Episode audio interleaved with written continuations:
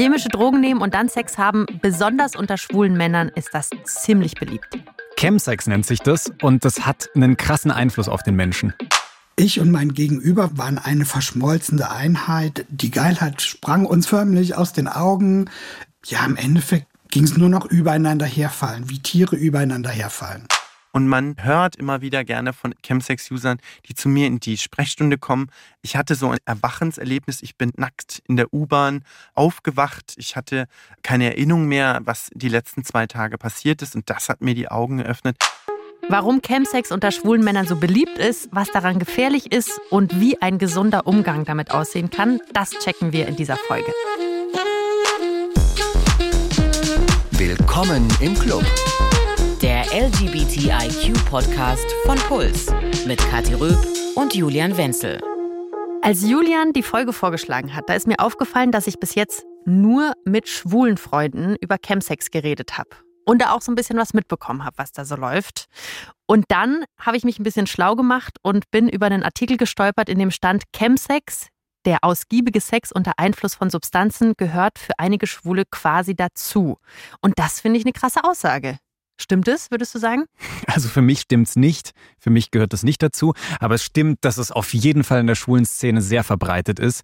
Mindestens 10 Prozent der schwulen Männer hatten schon mal Sex unter Drogen. Das hat die EMIS-Studie aus Deutschland so von 2017, 2018 rausgefunden. Ist jetzt also auch schon fünf Jahre alt. Und die Tendenz ist eher so steigend. Also gerade in den letzten Monaten, so durch Corona, habe ich das Gefühl, dass das Thema noch viel präsenter geworden ist. Und ich möchte jetzt an der Stelle mal die These aufstellen, wer so als schwuler Mann sehr viel Online-Dating macht, der wird mindestens einmal im Leben gefragt werden, ob er Chemsex haben will. Uff. Krass. Mhm. Und heftig ja auch, ne? weil man da super easy an ziemlich hartes Zeug zum Teil kommen kann, vielleicht auch ziemlich leicht. Und wir haben mit jemandem gesprochen, der zu diesen 10 Prozent gehört. Norbert heißt er und Norbert ist schwul und hat jahrelang Chemsex gehabt. Und der ist da so reingestolpert. Ich wurde verführt, sagen wir es mal so, oder im Endeffekt war es dann so, ich habe irgendwie die Sexualität für mich neu entdeckt, habe Menschen kennengelernt, die andere Sexpraktiken, als ich bisher kannte, praktiziert haben. War für mich dann aber auch so eine Zeit, dass ich ja, ein beruflich ziemlich im Stress war, ziemlich überarbeitet war, ziemlich überlastet war und irgendwo auch eine Entspannung gesucht habe. Und das war dann so eine Kombination. Einmal war es die Entspannung vom beruflichen, dass ich da auf Knopfdruck praktisch abschalten konnte. Und dann die Kombination mit Sexualität, dass dann der Sex auf einmal wesentlich geiler war als das, was ich vorher kennengelernt habe. Und bin dann halt über jemanden rangekommen, der dann gesagt hat, hm, probieren wir doch mal aus. Und äh, passiert nichts, ich passe auf dich auf. Also die andere Person hatte dann schon Erfahrungen und du ja, wurdest dann so ein bisschen von dem dazu überredet oder wie war so die Situation? Das war ein sehr erfahrener, alterstechnisch ich glaube, noch mal 10 oder 20 Jahre älter als, ne, sagen wir mal 10 Jahre älter als ich, wirkte wesentlich erfahrener, auch auf dem Bereich des, der Konsummittel, auch der Sexualität war er mir um einiges voraus und hat mich so ein bisschen herangeführt. Und ich fühlte mich wohl, ich fühlte mich in seiner Umgebung wohl, war letztendlich auch geil auf die Person, geil auf die Situation und wollte es letztendlich ausprobieren, war neugierig. Für Leute wie Julian und mich jetzt, die noch nie Chemsex hatten, kannst du uns mal so ein bisschen beschreiben, was ist denn jetzt der Unterschied zwischen Sex mit und Sex ohne Substanz? Gute Frage. Manchmal ist es schon allein der Zeitfaktor. Also manche Chemsex-Orgien laufen dann so 10 Stunden, 12 Stunden, 14 Stunden, zwei Tage, wie auch immer. Krass. Ruhig. Versuch das mal so ein bisschen zu beschreiben, wie für dich so ein typischer Chemsex-Abend aussah. Unterschiedlich. Ich habe mir immer Fuck-Buddies besorgt und bespreche. Ich hatte immer Personen, mit denen ich dann ähm, regelmäßig Sex-Dates hatte oder Sex-Treffen hatte. Und da war es relativ vorprogrammiert. Wir wussten, was wir sexuell voneinander zu erwarten hatten. Und ihr wusstet auch voneinander, dass ihr Chemsex haben werdet? Ja. Mhm. Das war, letztendlich war es abgesprochen, das war auch die Vorbereitung. Das ist auch mit einem Unterschied. Wenn ich Sex ohne Drogen haben möchte, dann kann ich das jetzt sofort und gleich, wenn ich geil bin. Wenn ich Sex mit Drogen haben möchte, dann habe ich eine ganz lange Vorbereitungszeit, weil ich muss ja erstmal die Drogen irgendwo besorgen und möglicherweise auch noch das Handwerkszeug, um die Drogen dann auch zu konsumieren, sei es dann irgendwie Plättchen zum Drehen oder Filter zum Drehen Oder dass, wenn es dann um Slamming geht, dass sich dann Spritzen, Kanülen und sonst irgendwas besorgen musste. Also die Vorbereitungszeit ist auch nochmal eine ganz andere. Sag mal kurz, was ist Slamming? Slamming Fachlich ausgedrückt ist es ein intravenöser Konsum. Im Endeffekt ist das die Kategorie oder ist es das, was man oftmals oder herkommt, bisher immer so von Junkies gesagt hat. Junkies waren immer die, die irgendwo Heroin konsumiert haben. Heroin wird in der Regel intravenös konsumiert. Und damit man nicht als Junkie dann abgestempelt wird, hat man dann in der Schwulenszene oder auch intravenös klang so irgendwie so ungeil. Dann hat man irgendwann diesen, diesen Begriff Slamming definiert. Und beim Slamming ist es so, dass die, die Substanz wird injiziert und man ist letztendlich sofort auf 110, 120, Aha. 180, 2480. Was ist denn da jetzt so genau die Wirkung? Also für jemanden, der das eben noch nicht gemacht hat, fühlt sich der Sex dann geiler, intensiver an oder was ist es genau? Da habe ich heute Morgen im Auto nochmal drüber nachgedacht. Im Endeffekt war es, habe ich in meinem Sexleben noch nie so geilen Sex gehabt wie mit, äh, mit in der Zeit, wo ich geslammt habe. Und im Endeffekt Geilheit pur. Es war dann ich und mein Gegenüber war, waren eine verschmolzene Einheit. Die Geilheit sprang uns förmlich aus den Augen, irgendwie in den Ohren, es war überall, der ganze Körper war irgendwie auf, auf 284 und ja, im Endeffekt ging es nur noch übereinander herfallen, wie Tiere übereinander herfallen. Wow. Also ich rieche jetzt quasi, wie es da nach Sex und Schweiß riecht. Boah. Total intensiv, aber auch super beängstigend. Also so wie er beschreibt, ne, wie Tiere übereinander herfallen, das ist für mich echt, bleibt mir die Spucke weg. Ja, wir werden heute in der Folge noch mehr von Norbert und seinen Chemsex-Erfahrungen hören. Und ich kann jetzt schon mal an der Stelle verraten, er wird nicht immer so euphorisch und beflügelt klingen wie jetzt gerade eben. Jetzt benutzen wir die ganze Zeit schon das Wörtchen Chemsex. Und mir ist jetzt noch nicht so ganz klar, was da genau dazu zählt. Und um zu klären, was Chemsex genau bedeutet, hat Julian Dr. Markus Gerzen ausgequetscht. Der ist Facharzt für Psychiatrie und Psychotherapie im Bezirkskrankenhaus Augsburg und da betreut er eine Chemsex-Ambulanz. Welche Drogen muss ich denn beim Sex nehmen, damit es als Chemsex zählt? Ja, das ist eine wirklich sehr, sehr spannende Frage, weil es gibt letzten Endes keine europäische Definition davon. Das ist, so was die Forschung betrifft, auch relativ schwierig. Wenn man jetzt nach einer bestimmten Definition geht, von einem, man kann was sagen, so ein bisschen der Chemsex-Papst, David Stewart heißt der, der hat quasi vier Substanzen definiert. Das wären GHB, GBL. Das sind sehr ähnliche Substanzen, die klassischen K.O.-Tropfen eigentlich letzten ah, Endes. -hmm. Dann wäre es das Methamphetamin. Das ist noch sehr ja, populär bekannt unter dem Namen Crystal Meth. Und dann wäre das eben noch das Mephedron. Das ist letzten Endes ein sogenanntes synthetisches Katinon. Das ist ein Abkömmling der Katpflanze, die eben in Afrika wächst. Ich kam mir kurz vor wie im Chemieunterricht ja. früher. Wenn ich das jetzt aber richtig verstanden habe, diese einzelnen Substanzen, von denen ich schon mal gehört habe, ist auf jeden Fall keine davon legal in Deutschland, oder? Keine ist legal, genau richtig. Mhm. Ich kann jetzt nicht von Chemsex reden, wenn ich irgendwie besoffen bin oder gekifft habe, dann ist es eigentlich nach dieser Definition kein Chemsex. Richtig, das wäre tatsächlich ein sogenannter sexualisierter Substanzgebrauch. Aha. Denn da versteht eben David Stewart, um das einfach nochmal so abzugrenzen und die Risiken auch so zu unterstreichen, sage ich jetzt mal. Äh, unter Chemsex versteht man eben nur den Konsum von diesen Substanzen durch Männer, die Sex mit Männern haben, typischerweise in einem privaten Kontext und so weiter und so weiter. Okay, also das ist jetzt ehrlich gesagt noch so ein bisschen enger definiert, als ich dachte, weil Norbert hatte uns zum Beispiel erzählt, dass er auch einfach angefangen hatte, beim Sex zu kiffen. Und das gehört ja jetzt nach dieser strengen Definition noch nicht zum echten Chemsex. Nee, wäre da nicht mit drin. Mhm. Es gibt doch auch so eine Substanz, die heißt Poppers. Und das ist bei Schwulen ziemlich beliebt, so ein kleines Mittelchen. Ja, ja, das ja? sind so, so kleine Fläschchen, an denen man beim Sex dann schnüffelt und dann erweitern sich halt ziemlich schnell die Gefäße und alles ja, soll sich intensiver anfühlen. Äh, viele nehmen das beim Analsex her, um sich hintenrum so ein bisschen entspannter zu machen. Und zählt das jetzt zu Chemsex? Ja, das habe ich den Arzt äh, Markus auch gefragt. Da äh, muss man wieder auf diese Definition von David Stewart zurückgreifen. Nach dieser Definition nicht. Aber es gibt viele Studien, die Poppers, teilweise eben auch Potenzmittel oder Cannabis mit reinnehmen, sage ich jetzt mal. Und die deklarieren das eben dann doch als Chemsex. Also das ist eine Grauzone. Es ist okay. wirklich so ein bisschen die Frage, nach welcher Definition man geht. Okay, also Chemsex ist jetzt nicht so komplett eindeutig ausdefiniert. Und Norbert hat uns jetzt am Anfang so krass anschaulich beschrieben, wie sich Chemsex für ihn so persönlich anfühlt. Aber was passiert denn da im Körper? Das hängt total von der Substanz ab, tatsächlich, die man quasi konsumiert. Und typischerweise wird ein Cocktail der Substanzen ja konsumiert. Wenn man jetzt zum Beispiel GHB und GBL anschaut, das sind Substanzen, die eher so dämpfend wirken, entspannend. Aber wenn man jetzt zum Beispiel die anderen Substanzen Mephedron und Methamphetamin anschaut, dann haben die eine leistungssteigernde und enthemmende Wirkung tatsächlich.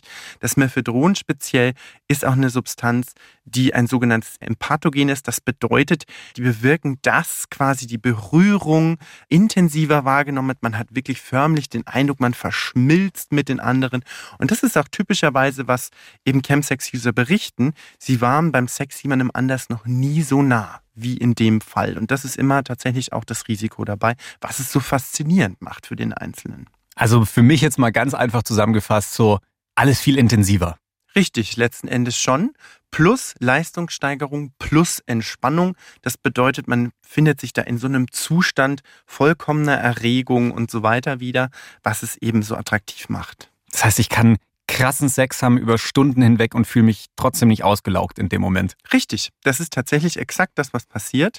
Denn tückischerweise ist es so, dass Methamphetamin sogar den Orgasmus deutlich verzögert oder sogar ausfallen lässt. Und deswegen jagt man gerne über Stunden und Tage quasi diesem Orgasmus hinterher. Und deswegen sind das dann auch typischerweise so richtig sexuell aufgeladene Settings, die über ganze Wochenenden sich hinziehen. Aber das Dumme ist dabei, dass wenn der Chemsex vorbei ist, fällt man typischerweise in eine ganz, ganz, ganz tiefe Depression rein, hat diesen Montagmorgen-Blues, sage ich jetzt mal, wird da sehr häufig beschrieben. Und das hat mir auch gezeigt, bestelle nie einen Chemsex-User am Montag ein, denn er wird den Termin verpassen.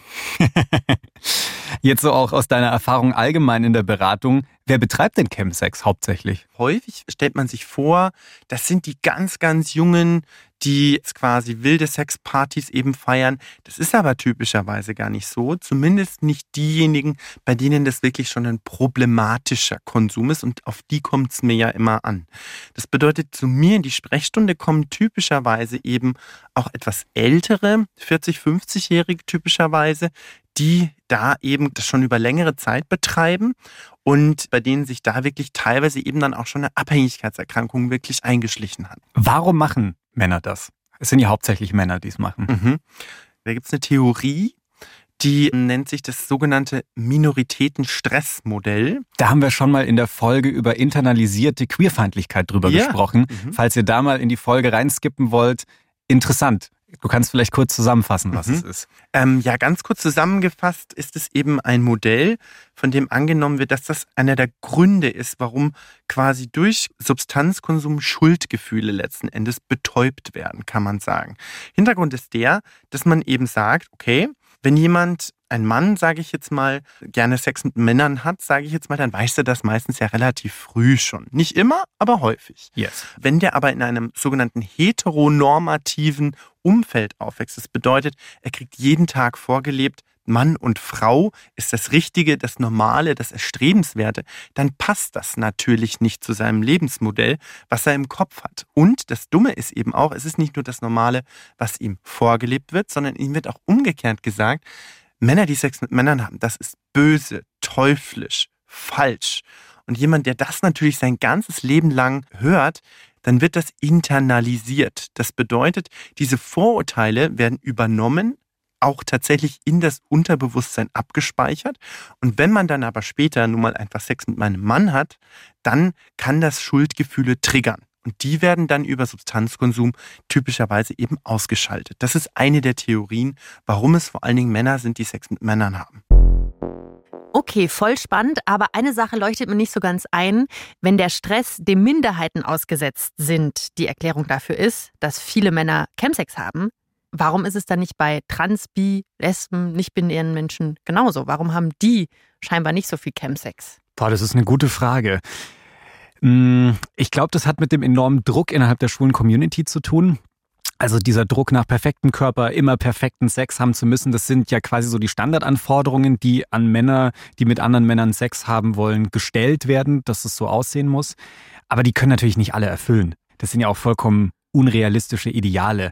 Und Chemsex wird, das haben ja alle bestätigt, mit denen ich für die Folge gesprochen habe, oft so als Gegenmittel auch zum Bodyshaming genutzt, was ja in der schwulen Community sehr verbreitet ist. Und die Community gibt mir quasi nüchtern das Gefühl, ich sehe nicht geil genug aus, um diesen krassen Sex haben zu können, den alle anderen offenbar haben. Also betäube ich halt das Gefühl mit Drogen. Mhm.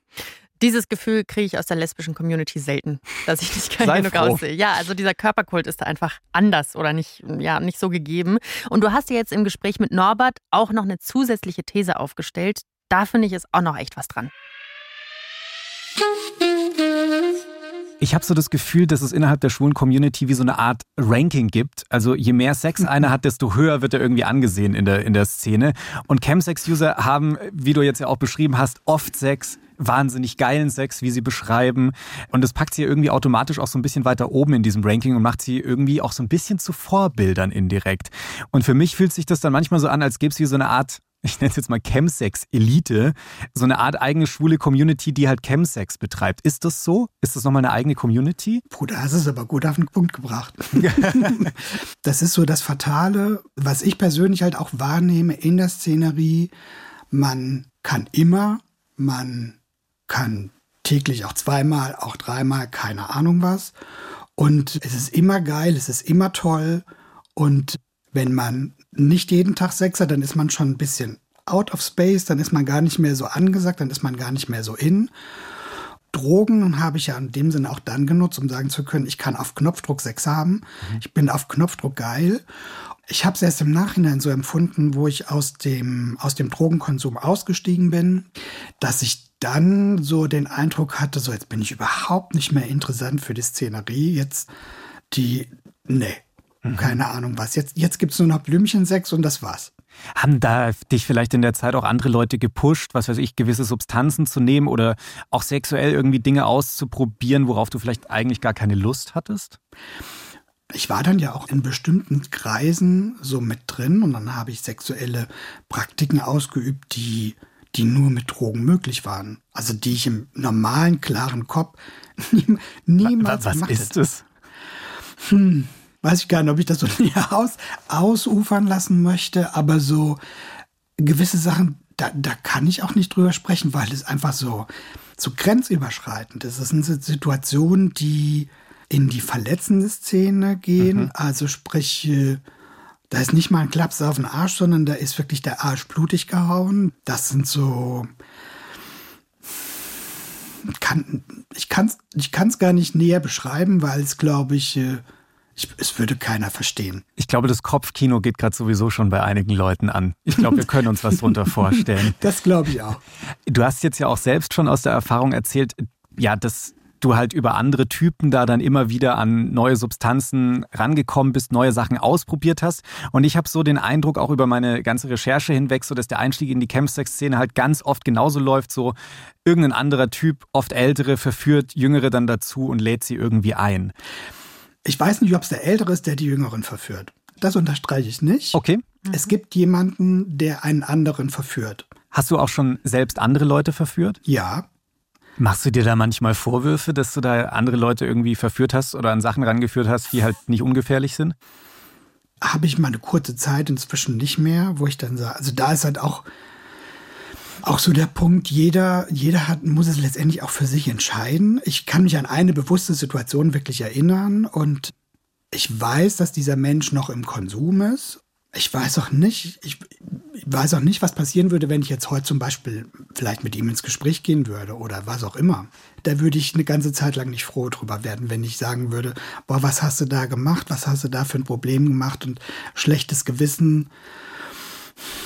Ist, ist passiert, ist gewesen. Ich würde es heute nicht mehr tun und ähm, Mehr kann ich mir darüber keine Gedanken machen. Mhm. Hart. Aber klar, am Ende ist jeder für seine Taten selbst verantwortlich. Es ist aber echt grausam, in welchen Teufelskreis du da eintreten kannst. Was Norbert uns da erzählt hat, das ist quasi so der Standardweg, wie Leute mit Chemsex anfangen. Also andere bieten es dir mal an, so, willst du mal Chemsex? Nee. Erstes Mal, zweites Mal, hey, wie schaut's heute aus? Willst du heute Chemsex? Immer noch nicht. Ja, und dann sagst du vielleicht auch fünf, sechs, sieben Mal nein, aber je häufiger du halt gefragt wirst oder je mehr du von Bekannten hörst, die das auch mal ausprobiert haben, naja, dann sagst du halt vielleicht beim zehnten Mal doch ja. Also bei Markus Patienten hat er gemeint, läuft das fast immer so. Genau, aber dieses, bei diesem Jahr muss es nicht bleiben, sondern wir dürfen nicht vergessen, was vielleicht mal so ein bisschen nach Ausprobieren aussieht am Anfang, kann eben auch zu einer Sucht werden. Und Chemsex bringt auch ziemlich viele Risiken mit sich. Unser Arzt Markus Gerz nochmal.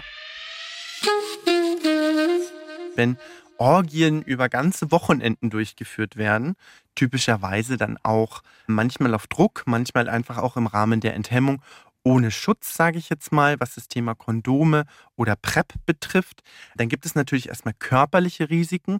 Dazu zählen unter anderem eben die Übertragung sexuell übertragbaren Erkrankungen, wie zum Beispiel HIV oder auch Hepatitis, aber auch Tripper oder andere. Dann gibt es aber, wenn man das länger durchführt, auch Risiken für die psychische Gesundheit. Und dazu zählen dann tatsächlich auf der einen Seite eine Depression, die sich einschleichen kann. Angsterkrankungen spielen häufig eine große Rolle, aber im Extremfall auch psychotisches Erleben. Man fühlt sich verfolgt, man hat den Eindruck, man hört Stimmen, man fühlt sich bedroht, man hat den Eindruck, die Leute können einem in den Kopf schauen, die Gedanken lesen, was dann sogar bis zu suizidalen Krisen führen kann. Und das ist natürlich dann wirklich auch einfach eine Bedrohung für Leib und Leben.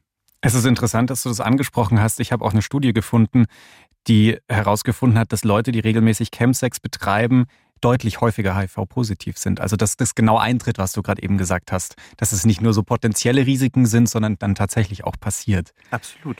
Wie kann ich denn diese möglichen Risiken für mich minimieren? Da gibt es so das Konzept der Harm Reduction. Erstmal geht es so ein bisschen darum, man sollte wissen, was man tut. Man sollte wissen, welchen Einfluss haben jetzt zum Beispiel die Substanzen. Gerade GHB lässt sich unfassbar leicht überdosieren und das kann bis zum Atemstillstand führen, auch ein großes Risiko im Rahmen von Konsumgeschehen. Und dann man muss einfach aufgeklärt sein. Was tue ich denn da? Was das Körperliche betrifft, da hat natürlich die PrEP einfach wirklich die HIV-Therapie revolutioniert. Man therapiert quasi ein Virus, was noch gar nicht da ist und reduziert damit das Ansteckungsrisiko eklatant. Denn typischerweise ist es in Chemsex-Settings ein bisschen uncool, einfach auch ein Kondom zu benutzen. Teilweise wird da auch Druck auf die Einzelnen ausgeübt, quasi kein Kondom zu benutzen. Und da ist natürlich die PrEP eine ganz tolle Erfindung, sage ich jetzt einfach mal. Was ich immer mal wieder von Leuten, die Chemsex betreiben, gehört habe, ist es überhaupt kein Problem für sie, regelmäßig Chemsex zu haben, Crystal dabei zu nehmen, alles Mögliche auszuprobieren und aber auch nicht gleichzeitig abhängig zu sein. Mhm. So aus deiner Erfahrung heraus ist das möglich? Das ist möglich. Gerade mit bestimmten Substanzen, wenn man sich eben äh, das Mephedron anschaut oder das GHB. Jede Substanz hat am Anfang natürlich ein anderes Abhängigkeitspotenzial. Eine Substanz, wo das typischerweise nicht so gut klappt, ist vor allen Dingen das Crystal Meth. Da ist es tatsächlich eben auch so, gerade wenn man das, man nennt das slammt, also in die Vene quasi injiziert, dann ist es so, dass nach dem spätestens zweiten oder dritten Mal ist man meistens schon dabei. Und dann stellt sich natürlich die Frage, hm, ist das jetzt noch Genuss oder ist das eine Abhängigkeit? Und leider suggeriert einem die Abhängigkeit selber, das Teufelchen auf der linken Schulter, ganz häufig, das ist eigentlich gar keine Abhängigkeit. Hey, hab Spaß mit mir, das ist alles super so. Aber wenn man sich jetzt objektiv den Alltag der Einzelnen anschaut, dass sie eben zum Beispiel Probleme haben, ihren Alltag überhaupt noch zu bewältigen, dann ist es einfach eine Abhängigkeit. Und man hört immer wieder gerne von Chemsex-Usern, die zu mir in die Sprechstunde kommen. Ich hatte so ein Erwachenserlebnis. Ich bin nackt in der U-Bahn aufgewacht. Ich hatte keine Erinnerung mehr, was die letzten zwei Tage passiert ist. Und das hat mir die Augen geöffnet. Das war zu viel. Und ich hatte gedacht, ich habe es vor unter Kontrolle. Und ich hatte es einfach nicht mehr unter Kontrolle. Krass. Nee, definitiv nicht unter Kontrolle. Ja. Das ist schon zu weit. So war das ehrlich gesagt auch bei Norbert. Also jetzt nicht, dass er hier nackt irgendwie in der U-Bahn aufgewacht ist, aber der hat dann irgendwann gemerkt, dass er sein Leben nicht mehr so wirklich unter Kontrolle hatte. Und aus diesem unfassbar geilen Gefühl, was er da am Anfang beschrieben hat, ja, da wurde halt irgendwie immer mehr ein Problem das erste Mal für mich realisiert, dass was aus dem Ruder läuft oder dass irgendwas nicht so ist, wie es möglicherweise sein soll, vielleicht unterbewusst schon die ganze Zeit. Aber das erste Mal auch über, dass ich ein Problem damit habe, war so roundabout 2013, als ich ähm, mit einer Hepatitis C-Infektion bei meinem Hausarzt gelandet bin und er mich dann auf den Kopf gefragt hat, wie, slammst du? Und dann sag ich dann, äh, ja.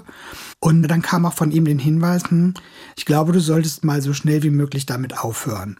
Tolle, tolle Aussage, das war aber zu dem Zeitpunkt so alleine, einfach mal so aufhören, war nicht möglich. Aber es hat so irgendwie im Hinterkopf war dann so, oder im hintersten Stübchen war dann irgendwie so ein Marker gesetzt. Irgendwie ist das jetzt alles nicht mehr so richtig, was du da so tust. Also so eine Person, die nicht in der Chemsex-Bubble ist, die dich darauf angesprochen hat sozusagen. Welchen Einfluss hatte denn der Chemsex auf dein sonstiges Leben, auf dein Umfeld? Auf mein sonstiges Umfeld war es dann so, ich habe mein berufliches Umfeld so gestaltet, dass ich äh, problemlos Drogen konsumieren konnte. Das heißt, ich habe freitags konsumiert und so der Verlauf war dann so ein bisschen, freitags war so das Hochgefühl, da war letztendlich der Konsumtag beziehungsweise die Nacht von Freitag auf Samstag. Dann Samstagmittag bis abends war dann so das langsam wieder runterkommen. Sonntags war dann irgendwie die große Depression angesagt. Ich war in einem tiefen Loch, war völlig aggressiv, war völlig sauer auf alles Mögliche, was man da so, was mir über den Weg gekommen ist. Also Freunde brauchten dich am Wochenende nicht anrufen, sozusagen. Never ever. Also das ist mein Freundeskreis ähm, war auch nicht so besonders groß, denn den, auf den ich mich fokussiert hat, war dann eher so der Konsumfreundeskreis. Ein sonstiger Freundeskreis war auf Minimalmodus runtergeschraubt. Wenn ich Treffen mit meiner Familie hatte oder mit Freunden hatte, dann musste ich mindestens eine Woche, wenn nicht sogar zwei Wochen vorher schon äh, nicht konsumiert haben, weil ich dann an diesem Wochenende ziemlich schräg drauf gewesen wäre. Weiter ging es dann. Montag war dann auch noch so ein Tag, wo man mich am besten nicht drauf angesprochen hat. Und ich habe dann meine Arbeitskollegen so weit instruiert, dass ich gesagt habe, so ihr könnt mich von Dienstag bis Freitag ansprechen, aber Montag ist so ein No-Go-Tag. Und das haben die tatsächlich dann so durchgezogen und das war verrückt. Und im Endeffekt zwei Monate, drei Monate bevor ich ausgestiegen bin, hatte ich einen Vorgesetztenwechsel. Und der Vorgesetzte wollte neue Sachen von mir und hat dann irgendwelche Sachen von mir verlangt, die ich jetzt äh, die ganze Zeit nicht gemacht habe und mit denen konnte ich überhaupt nichts anfangen. Und hat er gesagt, hm, das geht gar nicht, was er will. Das ist alles blöd, das ist alles doof, das geht nicht, das macht. Hab mich echt drei Monate lang gesagt, nee, das mache ich nicht. Und ich glaube auch so mit beruflichen Anforderungen, die bis dahin ganz gut gegangen sind und den beruflichen Anforderungen nicht mehr gerecht werden zu können, weil jemand anders neue Anforderungen an mich gestellt hat, die ich mit meinem druffen Kopf gar nicht bewältigen habe können, war es nochmal ein Schritt, um aus der ganzen Konsumwelt auszusteigen. Norbert ist dann drei Wochen in eine Entzugsklinik und dort hat er dann eine stationäre Therapie gemacht und sich so die Frage gestellt, will ich aussteigen? Und danach noch fünf Monate Verhaltenstherapie. Also ein ziemlich langer und intensiver Weg. Ja, und wie Norbert schon beschrieben hat, das Schwere war ja erstmal, sich so einzugestehen, dass da was bei mir aus dem Ruder läuft. Also dafür braucht es halt oft auch Hilfe von außen. Und einer der Leuten, wie Norbert da hilft, ist Jan Geiger. Der ist Sozialpädagoge und der berät im Schwulen Kommunikationszentrum in München Leute zu Chemsex. Und den habe ich in seinem Büro besucht. Wer kommt denn zu dir in die Chemsex-Beratung? Sind es jetzt eher Leute, die aufhören wollen oder Leute, die mit Chemsex anfangen und da Tipps brauchen? Beides tatsächlich. Es gibt Leute, die so das einmal gemacht haben und die dann wissen wollen, wie mache ich es denn richtig und auf was muss ich achten. Also die allermeisten sind auch sehr verantwortungsvoll in ihrem Konsum, würde ich sagen. Die wollen das sehr kontrolliert machen, die wollen sich nicht umbringen oder so, sondern die wollen einen Genussmoment haben und das ist ja auch wichtig, dass man dann guckt, wie mache ich das richtig. Und weil das alles illegal ist, gibt es da dann natürlich wenig Informationen. Das lernt man in der Schule nicht. Das sind so die einen und dann gibt es die anderen, das sind dann die, die Therapie haben möchten, die tatsächlich aufhören möchten oder die kontrollierter konsumieren wollen. Dann probiert man so Regeln aufzustellen im Normalfall, zum Beispiel nur noch alle zwei Wochen oder nur noch einmal die Woche, je nachdem. Und nur so und so viel konsumieren, die Substanz nicht oder nur auf diese Art und Weise mit den und den Männern oder so oder nur mit bestimmten Leuten. Also das heißt, das ist so ein bisschen auch Teil deiner Beratung, dass du dann vielleicht auch mal wie so eine Art Übersichtsplan aufstellst mhm. mit den Leuten zusammen und guckst, hey, mal schauen bis zum nächsten Mal, ob du das versuchen genau. konntest, für ja. dich einzuhalten. Und wenn derjenige das dann hingekriegt hat, dann ist das gut, dann überlegt man, ist es, war das jetzt zu lasch oder wenn er es nicht hingekriegt hat, dann überlegt man, war das jetzt zu eng. Ne? Oder was bedeutet das, wenn du jedes Ziel, das du dir selber steckst, immer reißt, wenn das nie erreichbar ist, weil die Kontrolle anscheinend nicht da ist. Und das ist für manche dann natürlich ein schmerzhafter Prozess, das zu realisieren, dass die Kontrolle eben wesentlich geringer war, als sie dachten. Ich habe das schon häufiger gehört, dass Leute behauptet haben, hey, ich habe regelmäßig Chemsex, ich nehme T und G und ich bin aber auf gar keinen Fall abhängig. Geht das aus deiner Erfahrung her? Ja, es geht natürlich, solange bis es nicht mehr geht. Die Selbstverleugnung gehört zur Sucht dazu. Dass ich mir selber in die eigene Tasche lüge, ist sozusagen ein Symptom oder eine Ausprägung davon. Und es gibt immer die eine Person, die das schafft, alle zwei Monate was zu nehmen und dann nie wieder. Klar gibt es die, aber diese Substanzen erzeugen eine eigene Dynamik dadurch, dass die so stark sind, erzeugen die einen Sog. Und sich dem entziehen zu können, ist wahnsinnig schwierig. Und deswegen ist auch niemand davor gefeit, der total gesettelt ist und in seinem kleinen Reihenhaus in Obermenzing sitzt und dort mit seinem Mann und dem Hund ein glückliches Leben führt. Selbst für den kann das so einen Sog entwickeln, dass es auch für den ein Riesenproblem wird. Jetzt hast du ja gerade eben auch gemeint, so die Selbstverleugnung gehört ja zu einem Teil auch ein bisschen mit dazu. Jetzt ich zum Beispiel als Freund von außen, gibt es für mich irgendwie Punkte, an denen ich es merken könnte, dass da gerade jemand abdriftet? Das ist natürlich subtil. Leute ziehen sich zurück aus dem normalen Sozialleben, wenn der Campsex mehr wird. Ne? Dann trifft man eben nur noch die Leute, mit denen man Campsex hat. Das heißt, wenn sich jemand nicht mehr meldet ne, oder wenn der sich unregelmäßig meldet oder eine Wesensveränderung da ist oder auch schlechter aussieht, ne, viel abgenommen hat oder so, dann kann man schon mal nachfragen oder so, denke ich.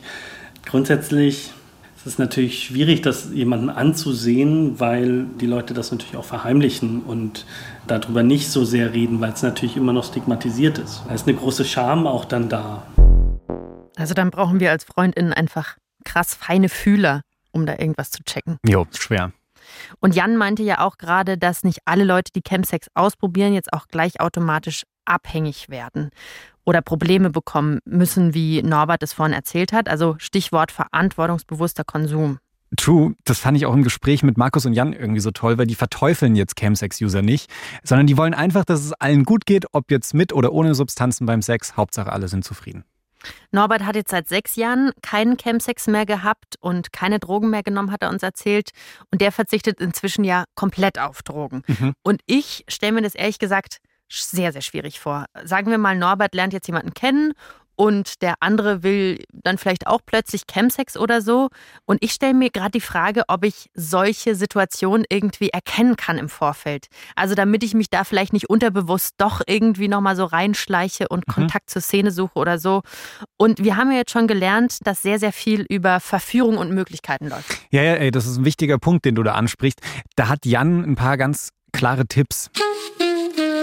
Woran erkenne ich denn jetzt zum Beispiel, mal ganz praktisch gesprochen, zum Beispiel auf einem Dating-Profil, dass die Person Campsex sucht? Gibt es da irgendwelche Emojis oder Abkürzungen, die ein Signal für mich sind? Tina ist zum Beispiel die Abkürzung für Crystal Meth, weil Christina, Tina wird dann, oder nur ein großes T.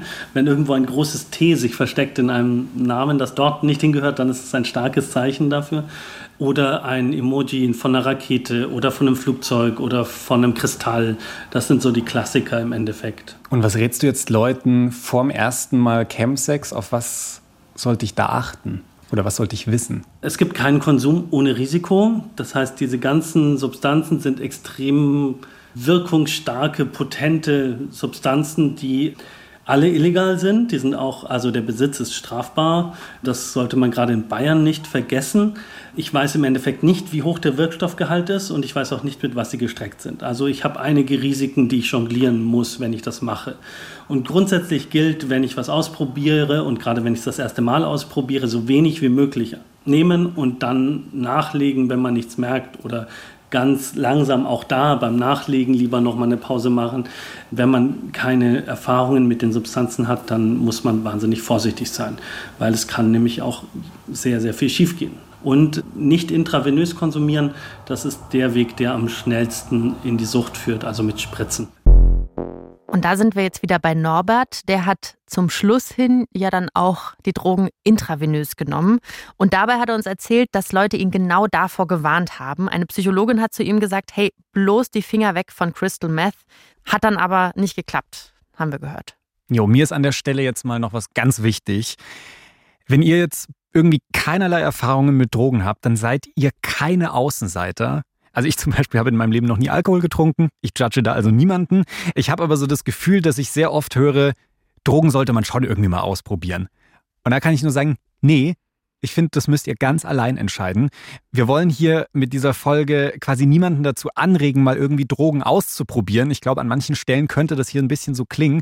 Uns geht es vor allem darum, dass ihr Bescheid wisst, weil nur weil Drogen verboten sind, heißt das ja nicht, dass sie nicht existieren oder nicht konsumiert werden. Also ich glaube, wie ich vorhin die These aufgestellt habe, man kommt damit halt schon mal irgendwann in Kontakt.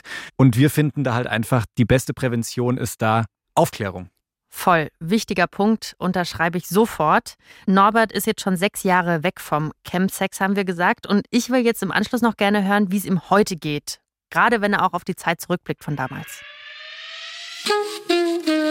Kannst du inzwischen eigentlich auch wieder Sex ohne Substanzen genießen? Ja, es war eine Herausforderung. Manchmal ist es heute immer noch eine Herausforderung.